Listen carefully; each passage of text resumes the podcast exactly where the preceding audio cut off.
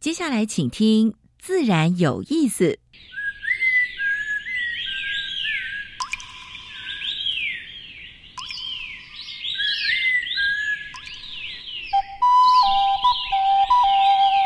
大自然是最能启发人心、最迷人的教室。透过鸟语、虫鸣，顺着山峰、水流，教给我们自然万物的盎然趣味与生命智慧。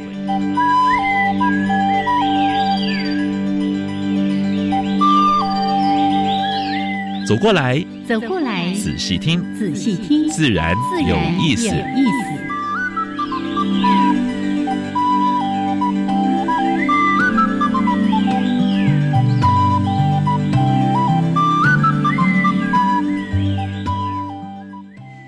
亲爱的听众朋友们，大家好，欢迎收听教育电台，自然有意思。我是平是，我是燕子，好了，杨老师，今天真的是像有点像秋天，但是已经冬天了，对不对？哎。但是前两天的话，就像像天夏天一样，这个气候变迁真的太特别了。这个昨天晚上睡觉的时候还是夏天哦，我还要开电风扇的，蛮热。穿长袖，马上进这进到那屋子里面，马上换短袖。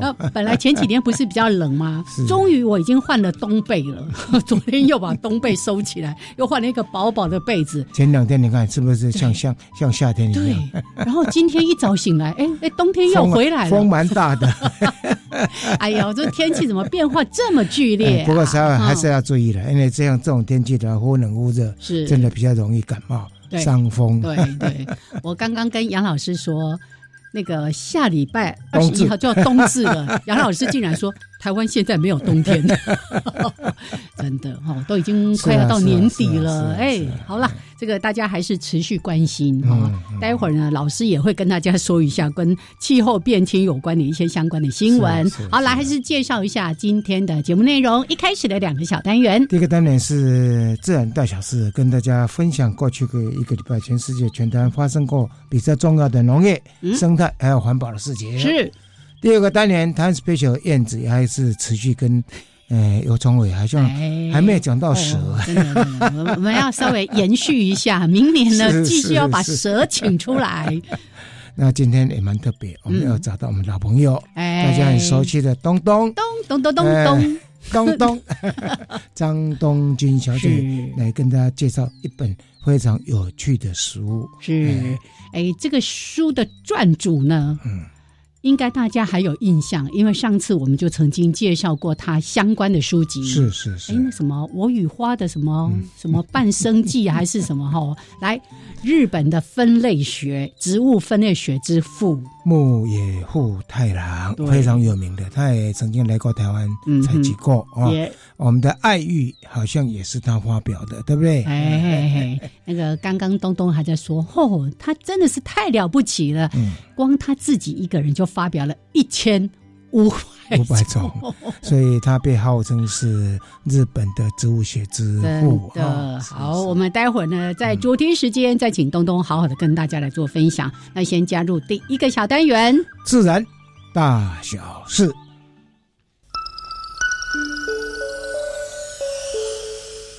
风声、雨声、鸟鸣声，声声入耳。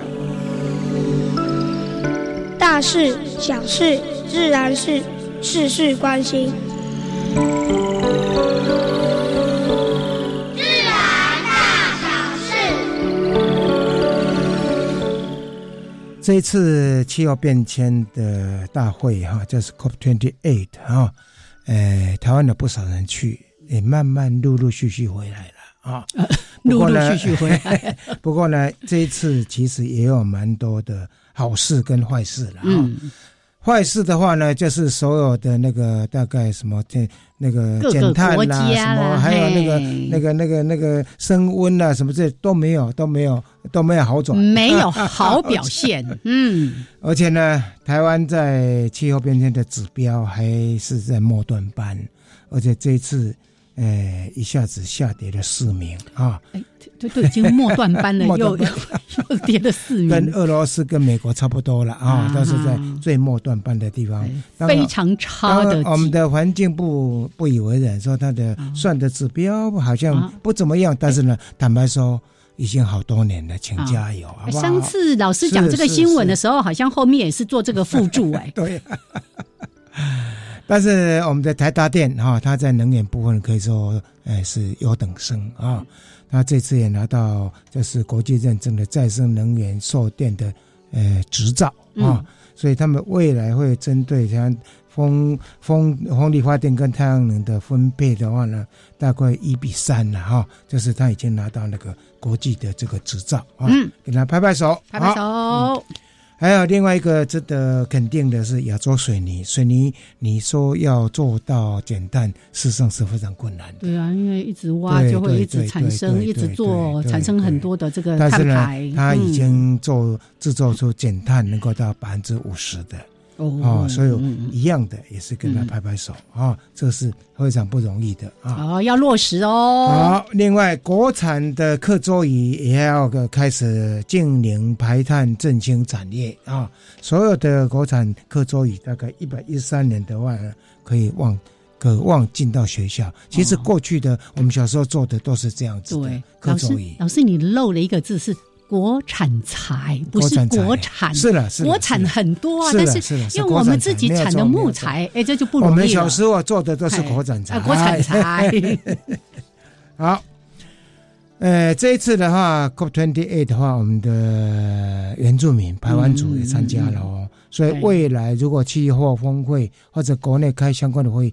不要忘掉原住民，而且这一次在 COP twenty eight 的话，原住民的部分是有一项哦。对，哎，其实我都觉得很多生态保育的概念，我们原住民朋友比我们要更好。对。对对对，还有这次气候，呃，COP twenty 呃呃定了一个呃气候与健康宣言哈，有一个健康日，嗯，大概以后每年的十二月三号，大概会多一个。健康日啊，所以我想这个是好事了啊。好，另外的话呢，参加这次官方呃的的一些地方气候峰会有近一百个市长呼吁淘汰化石燃料。嗯哼，可怜阿伯，嗯，我们拭目以待，好不好？这是全世界一百个市长啊提出来的啊，所以希望能够逐渐的能够减少使用了哈。好，另外一个就是寻找巨木，嗯，那个承担，呃，那个有个团队有没有？不是找找树的人有没有？哈，跟林世所合作嘛？什么撞到月亮的树的那个？从二零一六年开始调查，大概超过六十五米的有六百五十二棵，嗯哼，但是很不幸的，短短十年已经死掉四 percent，啊，所以表示什么呢？树虽然很老，但是还是要保护了啊。像老树，哎，凋零也蛮快的啊。好，哎，天气蛮冷的哦。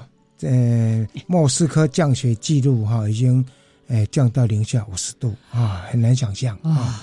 北京在最近也下了第一场雪啊，也是最近最近几天啊。好，但是有一则不是很好的讯息，我们临近的菲律宾跟印尼最近都在火山火山爆发，嗯。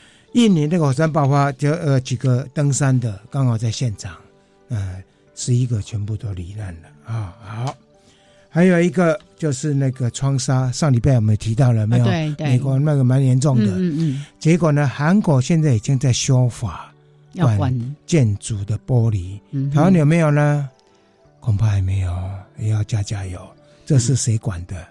大概是内政部吧。我那天好像看到新闻，是台南还是高雄开始要你这样的一个建筑物的管理了。那管理那只是地方自治的，我是希望是中央中央的法令一定要下来嗯。好，另外澳洲前几年不是那个。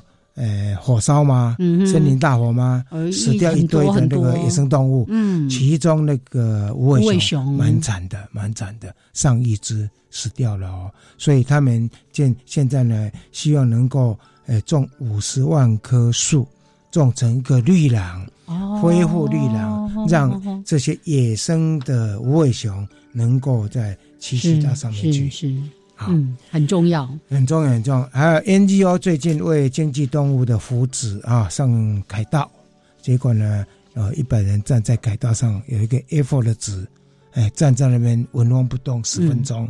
我看有的妈妈抱着小孩，也站在那个 A4 的纸张上面，为什么呢？为母鸡请命。因为母鸡的每天的生活空间太小了，那么大。对对对，所以这个部分也希望说能够被农委会听到。因为农委现在有一个动物保护科哦。哎哎，你现在有时候到超市啦，或者一些卖场会有动物福利蛋。对，嘿，选那个买就对了。对啊，虽然比较贵哈，但是呢，要支持这样的理念。对啊，好，这是今天跟大家分享的自然大小事。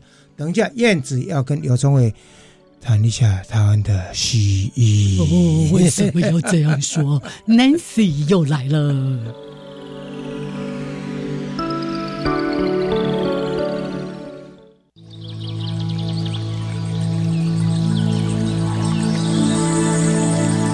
别的地方找不到，别的地方看不到，别的地方听不到。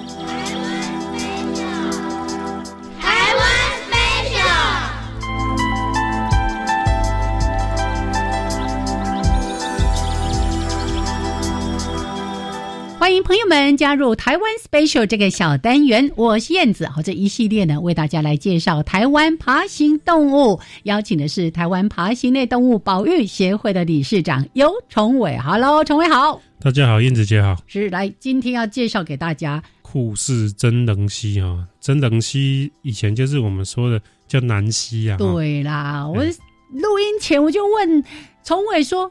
啊，什么真人蜥？我怎么从来都没听过？他说哦，以前叫南蜥哈。对，南蜥比较好记嘛，那还有个英文名字叫 Nancy。对，因为主要是整个属的替换，嗯，所以整个属的替换通常牵涉到，那可能是 DNA 的研究哦，又更进了一步哦，发现哎，这个跟这个又不一样的，可以分的哦，那那就会有有这个整个属属名给替换掉的一个状况了。嗯嗯，那这个故事真人性，它目前哦，台风金马。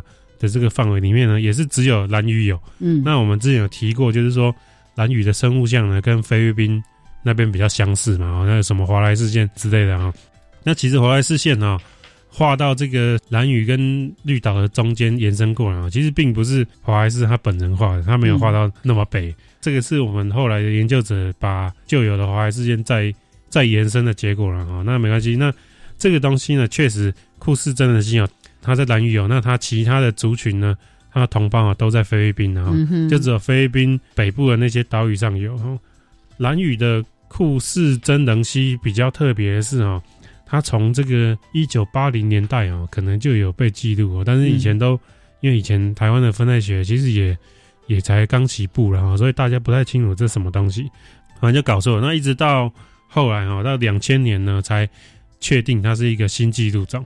我就两千年那时候开始呢，才正式的文献上哦，才会提及这个库氏真等蜥啊，库氏南蜥。那这个东西呢，它蛮奇怪，因为我们推测就是说它是近年才抵达蓝屿的哦。它抵达蓝屿，可能就是我们之前有提过，有一些蜥蜴或者壁虎，它利用海漂了啊，在木头或者说什么东西上面飘着飘着就来到。那一开始发现最多的那个地方啊，确实是一个沙滩哦，海边的沙滩。哦，那到现在。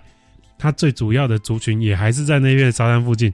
你说这个一九八零年代，哦，假设他一九八零年来好的，到现在来到这个蓝屿四五十年，还只在那片附近，还不远扩扩张它的领地。有了，有一些远稍微远一点的地方有，但是那个那那片沙滩附近还是最多的地方。嗯嗯。那有时候有人问我说，想要看这个要去蓝屿哪里，我就告诉他，你去那个沙滩哎附近等，哦，他可能早上就会出来晒太阳啊，哦，在那边等，应该等得到。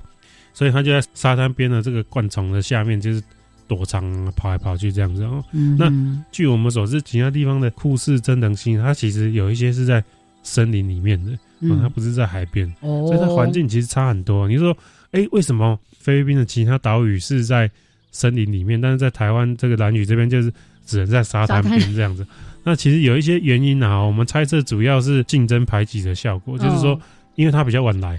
比他早来的就是这个地盘都被人家占去了。对对对，多人南溪，他已经在森林里面。是是，那你就你要跟他开战啊？那那你如果没有明显赢过他的这个优势的话，你其实很难去挤到森林里面。哦，哎，然后现在哎，蓝雨又有这个外来种的多线南溪哦，可能又让他们让他们这个这个处境更艰困。是，那我有朋友在蓝雨执行这个多线南溪的移除啦，那放陷阱嘛，那这个陷阱有时候会抓到其他东西，那有时候也会抓到。酷似真很稀有，嗯嗯，哦，所以这些东这些东西，他们在活动范围哦，其实都有一定的相似性。所以它也是石龙子，石龙子科科的哈，石龙子科。对，因为我看起来就是跟那些石龙子，它就是那个样子，长得挺像的。可是我有看到那个照片里面，哎，它的那个鳞片纹路好可爱哦。排的整整齐齐的，对，然后它的它的外观其实，在石龙子里面算蛮好看的，因为是是，它的左右侧面各有两条白色的状带，对呀，然后它的背面正中间又有一条黑色，黑色，哎，然后它在尤其是在繁殖季的时候，它的腹面呢会偏橘黄色，就是。一个婚姻色的概念，对，也是非常可爱的一个生物哈。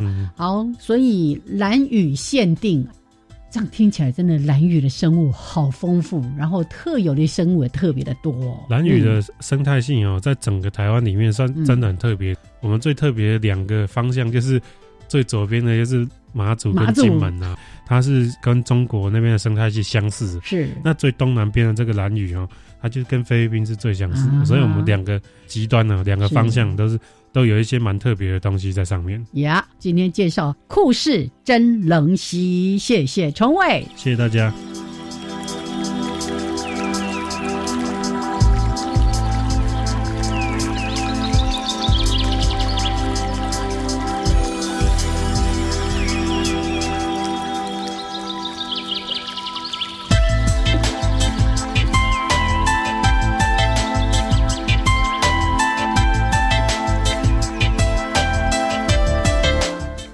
好，现在时间十一点二十二分，欢迎朋友们继续加入教育电台，自然有意思。我是平视，我燕子。哎，跟我们对谈的是东东张东京小姐，跟我们谈的是牧野户太郎，他是日本非常有名的植物学者啊。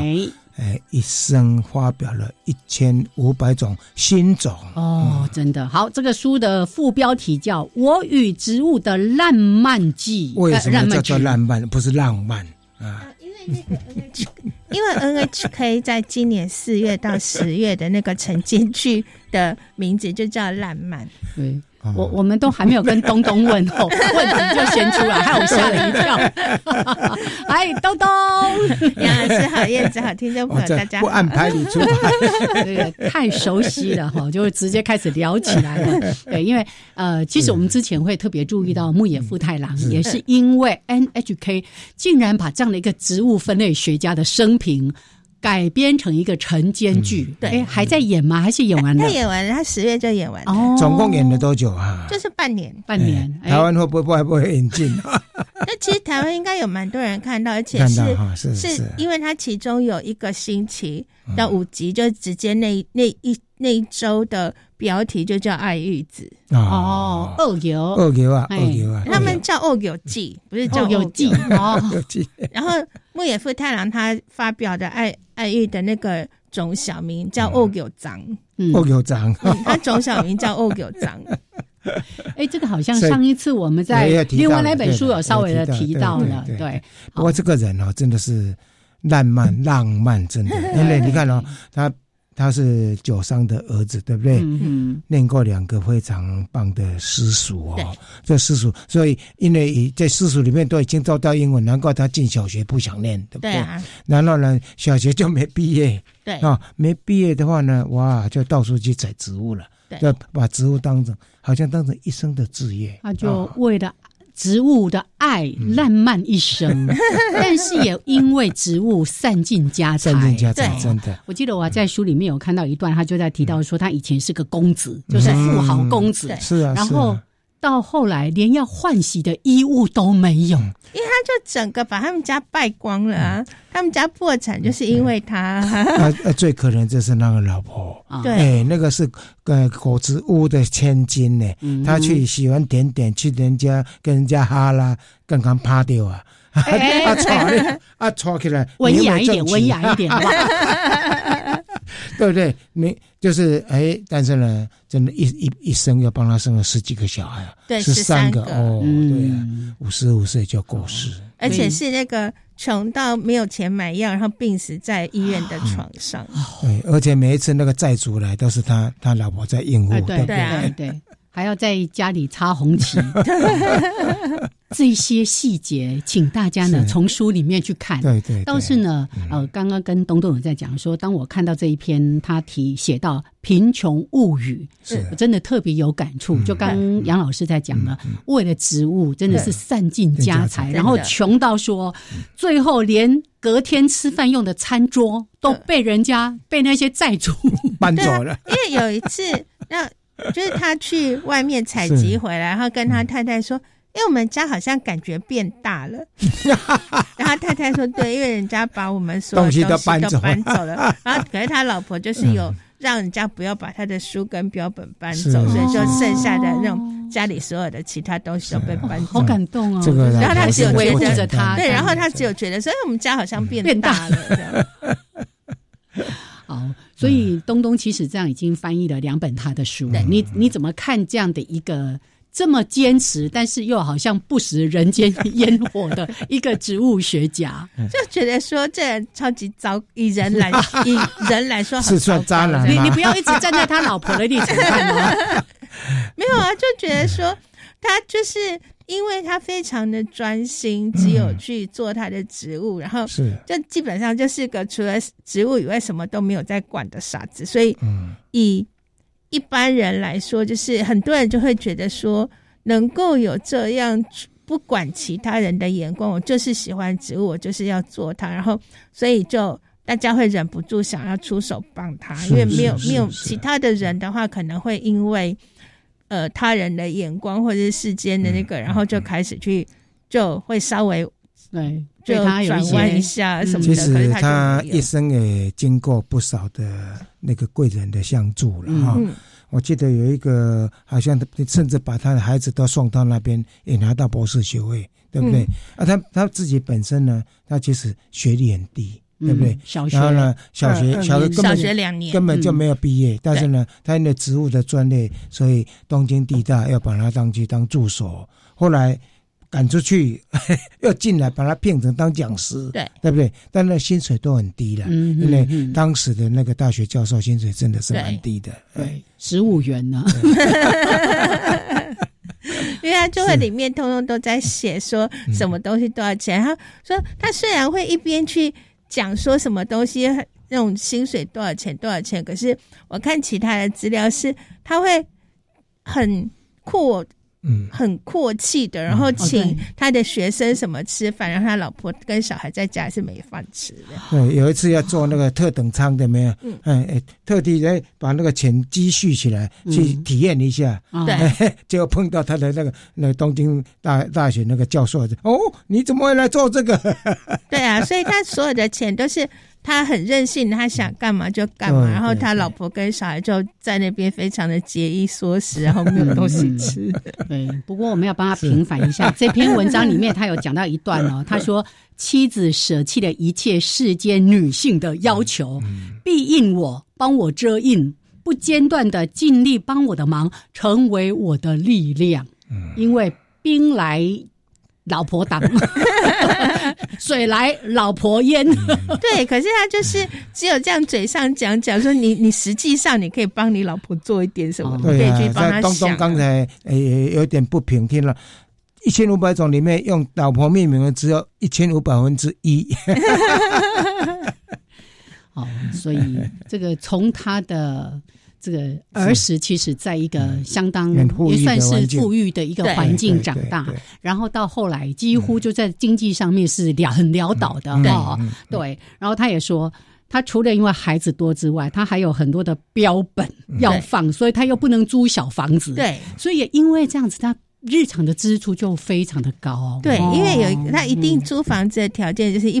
一间要放书，一间要放标本。对对，所以他就必须。呃，十五元没得用了。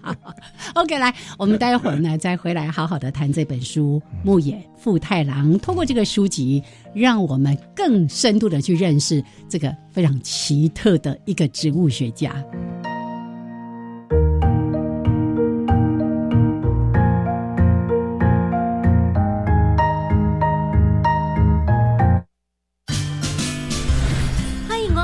青年故事馆，冷冷的天为您送上暖暖的祝福，祝福大家健康快乐、平平安安。当然，也要继续朝着自己的梦想前进哦。记得锁定每周三晚上七点零五分的青年故事馆。我们在此祝福所有的听众朋友，圣诞快乐，Merry Christmas，新年快乐，Happy New Year，耶！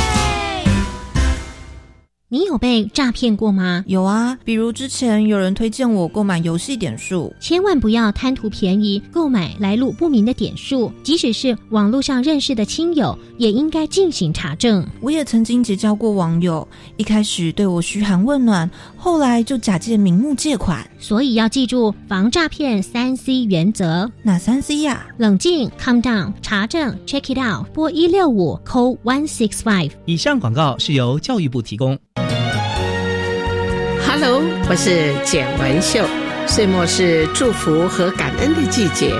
十二月十五日，拜个中岛在 P 店，中午十二点，福大医院有一场听见祝福音乐会，有江汉生校长、简文秀、南方二重唱陈明浅、宋维婷，期望大家来相会，一定爱来哦。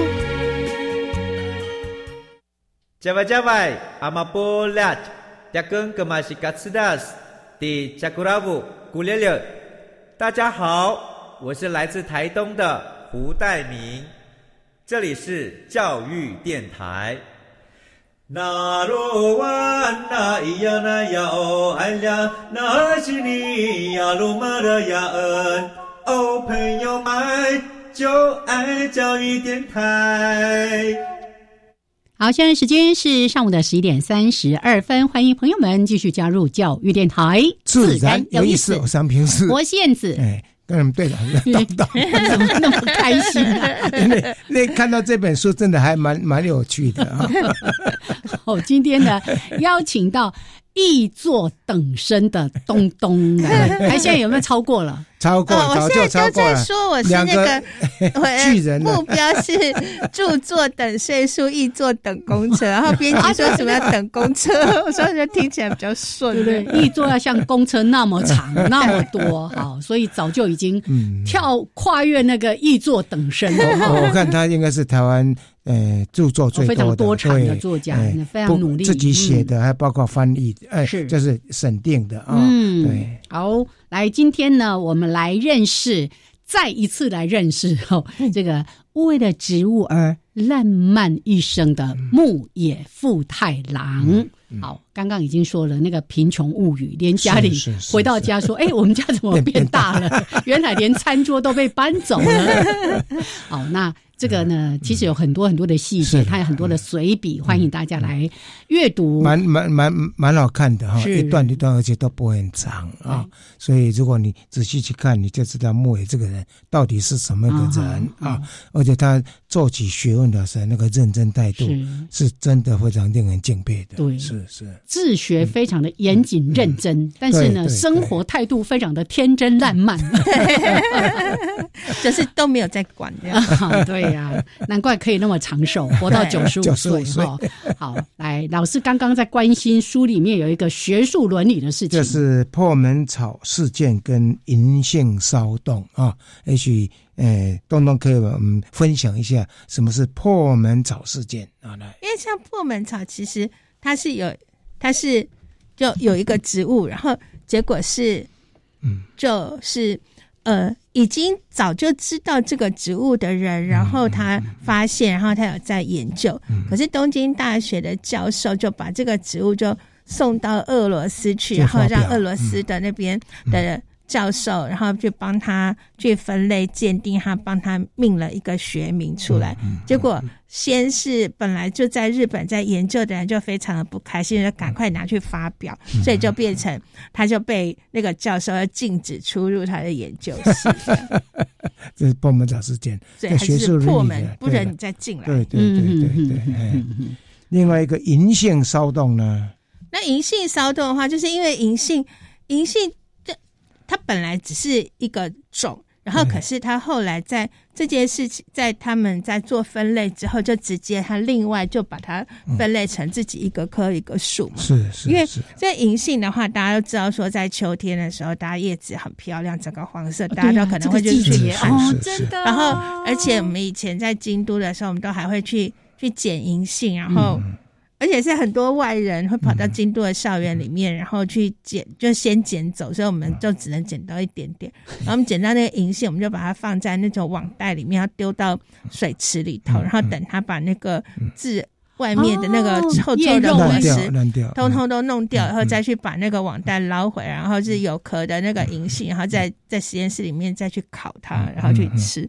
那银杏的话，因为它是本来是在松柏科里面，然后后来就变成独立变成银杏科，然后银杏门嘛，然后因为他们在发现说在银杏。里面是有金虫的，是有金虫，对，第一次发现，对，它是第一次发现，而且是因为是世界上第一次，哈，所以就甚至还有人觉得说那可能是作家什么的，然后而且是日本人去发现，而且他是一个画图，就是画植物图的那个画师，然后去发现，然后就对其他人来说，为什么不是学者发现什么的？然后既然他发现。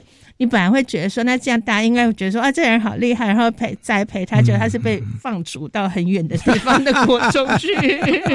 不过这一棵银杏呢，到现在还活在那个小石川植物园，在东京旁边。这个我去过，我还特地去看那樱花，那里面樱花真的非常漂亮，二三十棵，哇，好大好大。对，因为小石川我没有注意到，没有注意到。对，因为在在这本书之前，我也不晓得那颗植那颗银杏这么特别。你特地去呃，特地去去看了一下嘛？嗯，因为小石川植物园就是以前就有点像那种药草园啊，然后在那边是呃，有点像。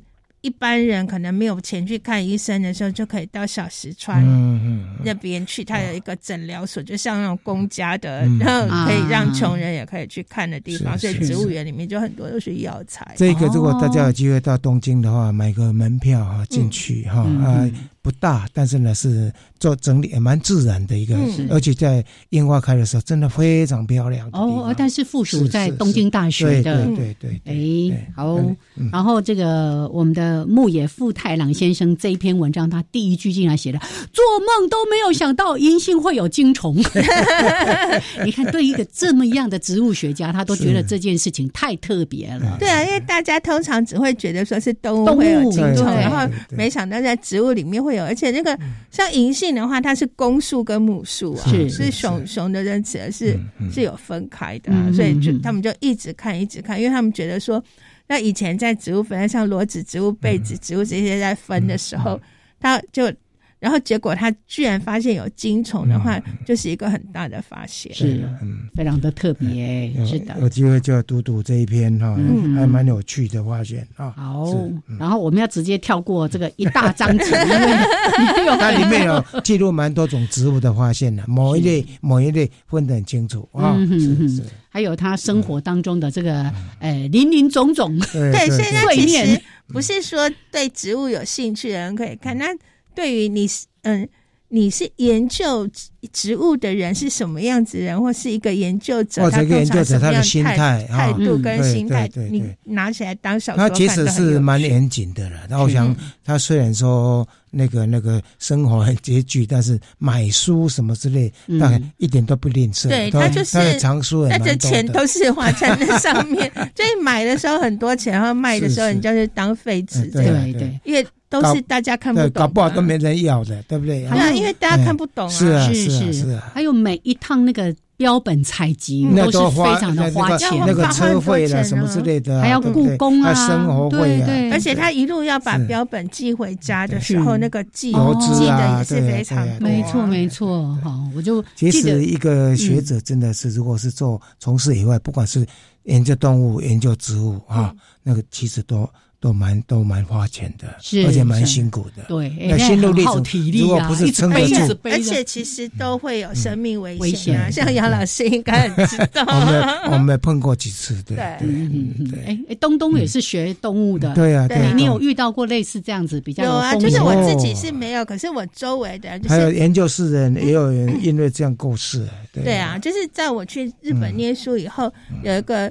年有一个新的助理，我不认识他，接着我的计划去做武林农场那边的所得试吃。我要叫他下山的时候，我骑摩托车，他骑摩托车，然后就摔了就累残，然后可是他是运气很不好，他是他是头朝下，然后他淹死在十公分的水里的那种感觉，因为头敲到嘛，昏掉嘛，呃，进，对你没有没有没有人在旁边就，然后所以就是我从。大二进实验室到现在，大概平均起来每年都会有一个，然后是是重伤啊，或是生病啊，或是在野外。他们就是还有个在东北角浮潜的时候啊走掉的。然后其实有蛮多的，蛮多人，呃，像邵广珍老师，像我们就是 A 二部车掉到落少，现在还找不到。对，还好人都救上来。对，然后几十年前了。对，然后所以那个是我用来讲说，所以。你在高速公路要系安全带，可是你在山路上的时候不要系安全带，因为杨老师的学生是没有系安全带，在半路上被甩出来，甩出来，不然就会跟着车子一起，到现在都还找不到。这个四个现在都拿到博士学位，摔过之后变聪明。了。这个大难不死必有后福，对，还是注意安全啦。对。对，像我们去看山椒鱼也是哦，这个戴老师对，嗯。好，哎，怎么会讲到这个呢？来，回来，因为里面还是有去讲那个史田部教授也是去淹死的，对对对。野外的研究真的是非常风险很大，哎，而且很辛苦。是，如果没有那种意志力，还有学习的那种兴趣在撑着，恐怕都都都都都很难支持下去。是的呀，所以我们就要更为这位。九十五岁高龄还在这个孜孜酷酷的一直努力在做研究的人，真的是感到无比的敬意。我我想他老婆五十五岁就会是累死的，他自己九十五岁，哎，他有一个养生的有一个章节，哎，讲的很好，哎，那个那个那个那个那那篇维持好心情啊，维持好心情，健康法啊。呃，那个接触什么不看不讲哈，要自己看哈。就说吃少什么都吃哈，还有呢，喜欢喝茶喝咖啡，不喜欢烟酒，嗯，而且每天要睡睡睡六七个小时，六七个小最少六七个小时，嗯，还要用功念书。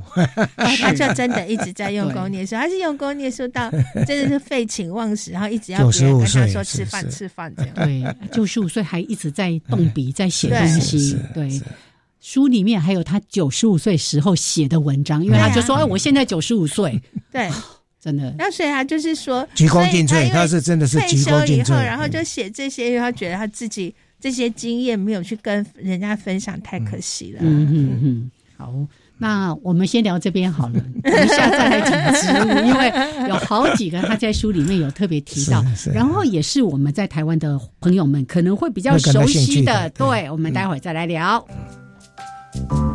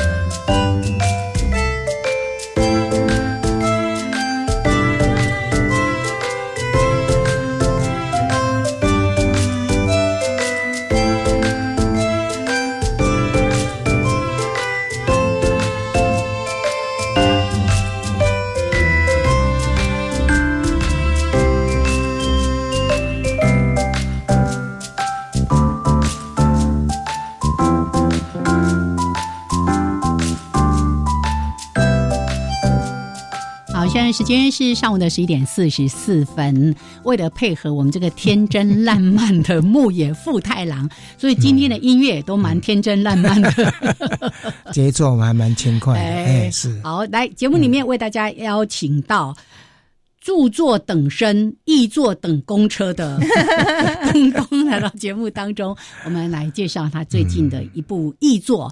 牧野富太郎来谈谈他跟植物的非常浪漫的一生。好，那我们就来把焦点放在植物里面喽。哦，先先来讲来，你要讲哪一种啊？来讲飞寒樱好了。可是日本叫寒飞樱。对，我跟东东说，这是排版排错了吗？没有，日本就叫寒飞樱。对，因为嗯。因为本来像这种植物的名字的部分啊，其实编辑也是一直有在讨论，说我们应该要照那个。然后特别是说，像有一些植物，它在它会一直在很坚持说这些植物应该要叫什么样子的名字，然后或者是你可能是哪里误用，他就一直会去说这个应该是嗯山茶花，应该是要用用用日文字就好了，不要是去。硬去用中国的那个春啊，就是春天那个木字旁加一个春，因为它是完全不同的物种，然后所以他都会一直在这边去讲。他那个韩非英的话，它就是台湾的山樱花嘛，所以它反而是从台湾引进到日本去。是是是是。所以像这个也是在平常在翻译书的时候碰到最大的困难了，对不对啊？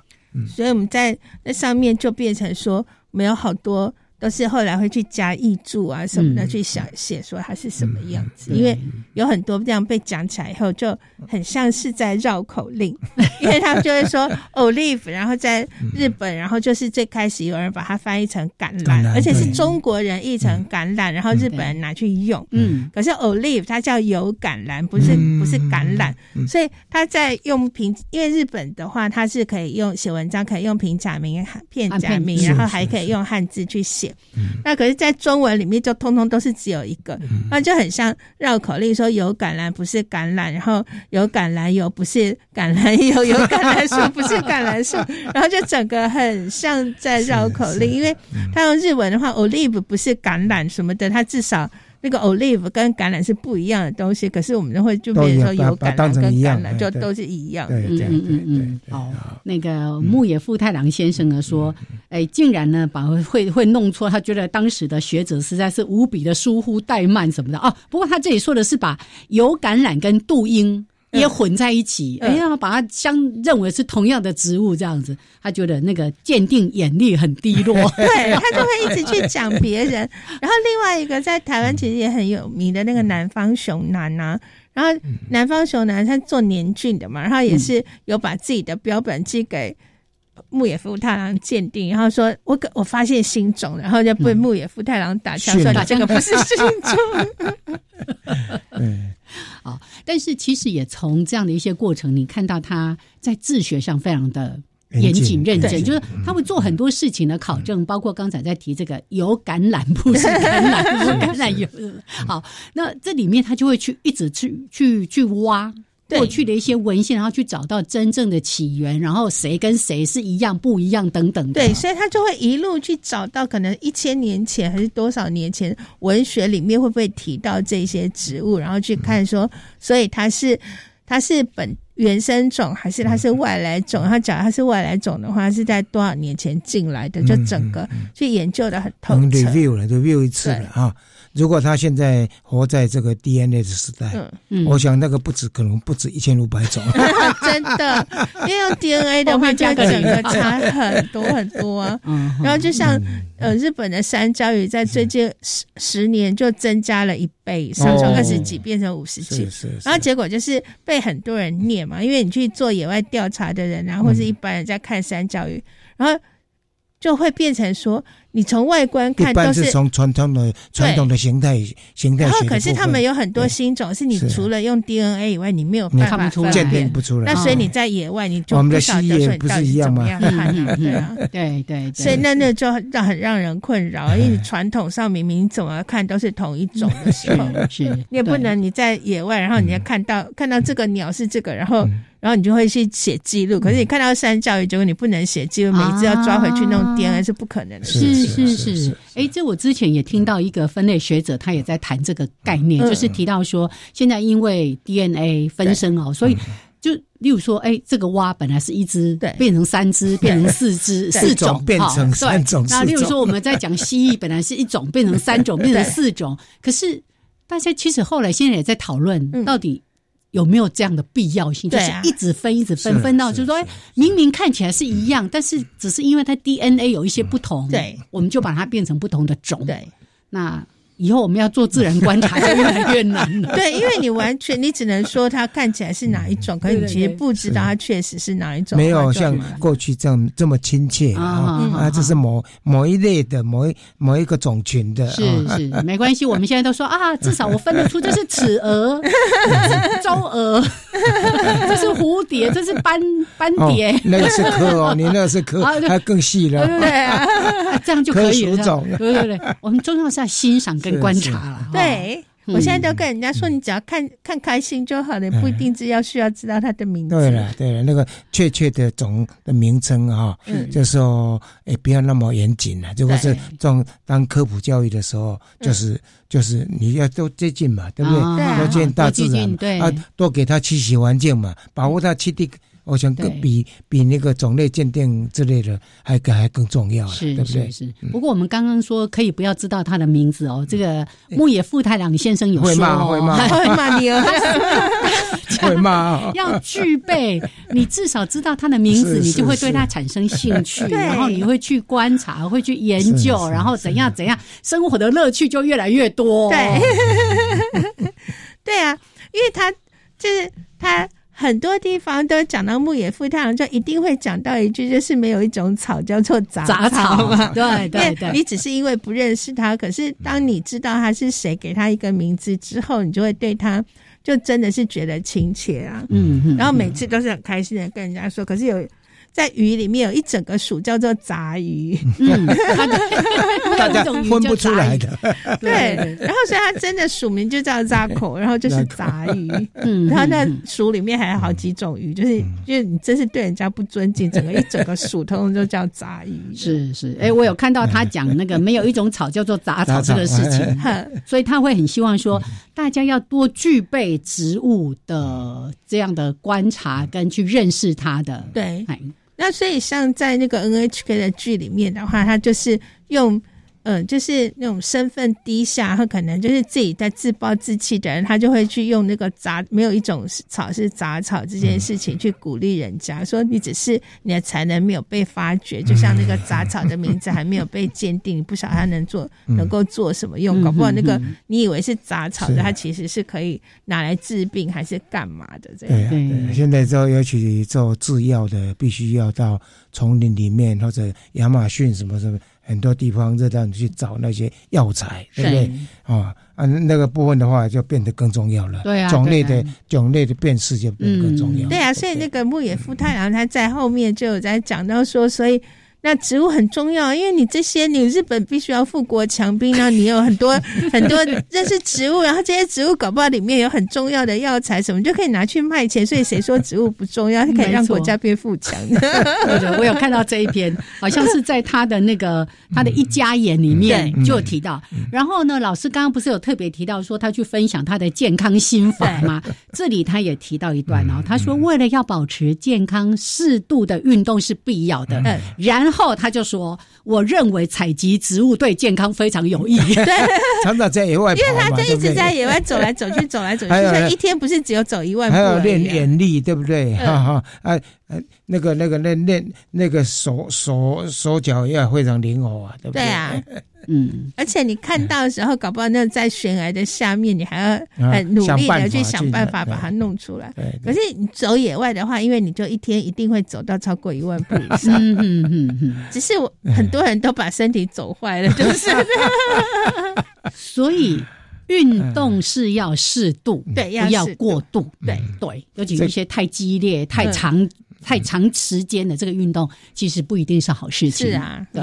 植物采集的话呢，跟昆虫采集、跟野生动物的观察一样的，对，就是说，在整个过程中，你会找到了，你会蛮愉悦的啊，对不对？那，你有什么新发现，你整理出来发表的时候，哎，哎，蛮蛮有成就感。对，我想最主要就是就是这一种学术研究的成就感了。嗯嗯嗯嗯，对，哎，这个作者在书里面其实也有提到这样的概念，那很重要，就是他一直提到说。植物对人类、对地球是非常非常重要的。对啊，因为像我们现在在讲到，像老师一刚是开始讲的 COP twenty eight 也是啊，你现在要要那个碳碳汇的话，你其实也是要多种树，然后去。去让你的 你消耗掉的能够补一些回来啊！而且现在甚至大家也认为说杂草杂草也有它的功用啊，对啊，重要哦。它的还有它的那它也有固碳能力呀，对不对？还生活在海里面海藻啊，对不对？这些都非常重要。对啊。好，我们已经从这个章节跳到另外一个章节，再回来。因为其实有两个植物，我也很想透过东东跟大家来说一下，因为他有一篇在探讨日本的鼠玉。嗯嗯嗯，来，鼠疫是什么东西？是山药。哎哎，老师，你那天才讲到说有一个人种山药，然后一直吃，一直吃。他是说阳明山呢，一直吃山药，生山药。结果呢，他检查一下说，哎，肠道里面的息肉。息肉太多了，嗯，然后医生跟他看一看，哎呀，这是发炎，嗯，啊，所以他停一阵子之后呢，哎，再去检查。又好了哦，所以这是山药，山药，所以东西也不能够吃太多了啊。食物再好也它因为重，所以每天吃。哦，这是呃这几天看到那个新闻，对对对。因为像山药的话，我很喜欢吃生的山药，然后就是黏黏，就黏黏，然后把它磨成山药泥。然后可是很久以前有一次杨玉茹跟我去日本，那时候我们都还在念书，然后他就点了。那个面，他要不晓得那是什么，他点了面，他吃了一口，他上面有山药，你他说我跟你换，他以为那个黏黏的，就是 没有，他就不喜欢那个山药的黏黏的。然后可是因为吃山药你其实很养生，所以我在日本有时候那种住旅馆会特地是有那种早餐会有山药泥饭出来，在日本不便宜哦。可是，在台湾的话，山药都是煮熟了吃嘛，煮排骨还是烤了怎样？那所以。山药就是大家都会觉得说它是一个很养养生的食物，对对。不过不要吃太多啊，因为最近才发生的 case。对，就是再好的东西都不要太单一，吃太多量啊。好，那他这篇其实是在探讨，到底这是属玉还是日本属玉？哎，他也是要把它弄清楚啊。对啊，他就真的是觉得说。因为他还在别篇说，那个妈妈在餐桌上，你就是要让大小孩知道说，你吃的东西是哪一种动物，哪一种植物，然后你要搞清楚。还在在餐桌上，你就是你吃什么，然后你要知道它是什么。所以它其实是食欲，就是食物的教育啊。然后你知道你吃到的东西什么，你才会对你吃到的东西是尊敬。所以像。日本人在吃饭之前讲的那个“伊达拉基”嘛，都是因为你吃的东西都是一个生命，然后你就跟他说：“我拜领了。”然后就是你你拜领了他的生命，所以你是觉得对他感激，然后说“伊达拉基”是这样。是是，这不是说纯粹的说开动，而是你在对你吃的东西的感的敬，而且是一种敬意，对不对？哈，所以那个。你吃的山药到底是哪一种？你还是要搞清楚。慈农教育，我们牧野富太郎先生对妈妈的这个职责哦，他是非常的强调的。我记得上次那本书也有提到，对。然后这里呢，他也讲到说，不论任何事，我认为妈妈呢都应该好好教育孩子才行。例如，给孩子喝咖啡的时候呢，要说说咖啡从哪里来的，产自哪个国家，哪里的咖啡最好喝，怎么做的，怎么传播到世界各地。妈妈的责任好重。那爸爸呢？其实爸爸爸爸也可以啊，爸爸很重要啊，是因为你不在家，所以你都说妈妈。好，这个其实就是一种分享知识的喜悦，对哈。OK，好，好像还有一个植物是我很想讲的，浮萍，一分钟，哦，这太有趣了。对，月上浮萍的话，就是你本来会，我们都是在一某个季节，又突然看到水面上一大片都是绿绿的，然后可是到了冬天它就不见了，所以你会觉得说它到底是不见了，是因为它的季节结束，然后就一下就没有了，是死光了还是怎么样？结果它并不是，嗯，然后它是它沉到水里，然后到。季节到的时候再出来，那时候我们就很常在动物园里面就会笑说，像马来貘想要拍不是黑白照片的时候，他就会在浮萍里面，然后再泡一下，然后他走出水的时候，他就身上绿的，这些绿色的马来木，还有绿色的乌龟，绿色的什么，都是因为它身上都是浮萍。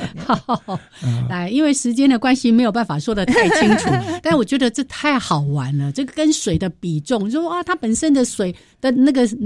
结组织什么时候会变比水的比重还重，还会沉到水里面？然后什么时候它还会变轻？因为它还是会有一点点小的那个像是浮标那样的气囊让它浮起来。所以那真的是很有趣，蛮有趣的一本书了哈，大家可以看一下啊。是是是，这是牧野护太郎，是娱乐也是增加知识，对。植物的浪漫志啊。OK，来谢谢东东，谢谢听众朋友，拜拜，好，拜拜。